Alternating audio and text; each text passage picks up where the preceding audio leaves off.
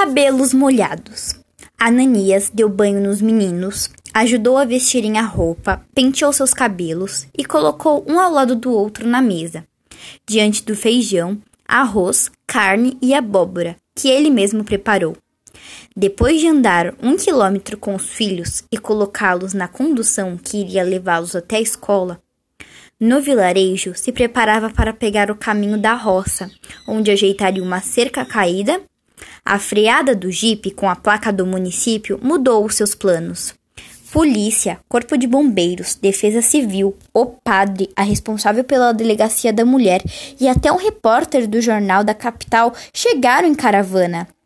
Falavam em nome da ordem, da justiça, do povo e até de Deus, atendendo a denúncias anônimas, dando conta de que Almerinda estava morta, vítima de maus tratos. Foram logo informando que não traziam mandado de busca e nem era preciso. Ananias não exigiu nada, nem parecia saber do que se tratava. Gente de Cristo, onde já se viu? perguntava o suspeito, olhos em brasa, pânico, tremendo diante dos homens e da delegada, chorando no ombro do padre. Era um homem temente, sempre fora. Tinha o São Jorge Guerreiro na sala e o Sagrado Coração na parede do quarto, na cabeceira da cama. As lágrimas e o desespero de Ananias não impediram os invasores de continuar a investigação. É melhor o senhor confessar de uma vez por todas, dizia o policial. Vamos derrubar paredes até encontrar o corpo, confabulavam bombeiros e agentes da defesa. A delegada chamou o acusado num canto e o perguntou: Onde foi parar a coitada, seu Ananias? Sabemos que você batia nela. Almerinda desapareceu, doutora. Ninguém desaparece, homem. Está desaparecida desde quando? Desde a semana passada. Sumiu numa noite de lua cheia. Almerinda andava muito esquisita. Deus me livre.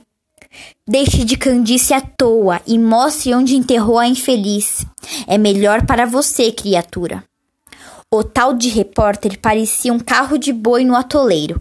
O senhor matou? Matou ou não matou? O senhor matou? Nenhuma panela mais nos armários, roupas arrancadas no baú, móveis e a cama de pernas para o ar. Os homens quebravam tudo em algum lugar o corpo estaria. Viram o poço no fundo do quintal. Correram até lá. Vai ver, está ali, afogada. Ananias enxugava as lágrimas nos pelos da mão e futucava os dentes com um palito de fósforos. Na água que bebo, que uso para dar de beber às crianças? O padre tentou negociar, Confesse, filho. Depois se apegue com o Salvador. Ele dará o perdão e mostrará o bom caminho. Ananias gemeu, mas ainda com os homens arrebentaram o depósito de mantimentos. Caroço de milho correndo por toda a despensa. Em algum lugar ele escondeu o corpo, dizia o bobeirinho, o mais franzino de todos. O padre se roinha em remorsos. E se o pobre não tiver culpa de nada? perguntava a delegada. Como? judiava dela. Arrastava a mulher pelos cabelos. Ela tinha cabelos lindos e longos. Submetia a instintos animais. Dizem que até um dia marcou a bunda da infeliz com o instrumento de ferrar o gado. O paroco pigarreou, envergonhado. O bombeiro e policial voltaram do tanque, trazendo uma cabaça em forma de cuia. Só achamos isto. Pois é com isto que encho a lata d'água, o coxo dos porcos, o vasilime das galinhas.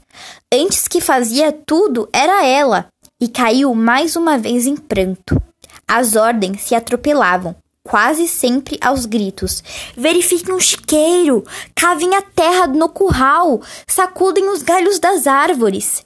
Gente da lei sabe que não existe limite para as astúcias, assassina.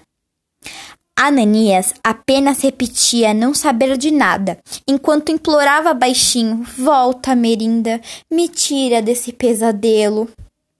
Já estava ficando noitinha quando as visitas indesejáveis ligaram o jipe, prometendo voltar no dia seguinte bem cedo para retomar as buscas e as investigações. Ananias ficou sentado no banquinho ao lado da porta, coçando os olhos ardidos de tanto choro, criando coragem para pôr ordem na mente e começar a trabalheira de botar no lugar tudo o que aquela gente sem modos esparramou mas antes iria até o quintal, levantar a pedra do fundo do poço e fazer submergir mais uma vez o corpo de Almerinda. O vestido de Chita se desfazendo de tanto limo grudado.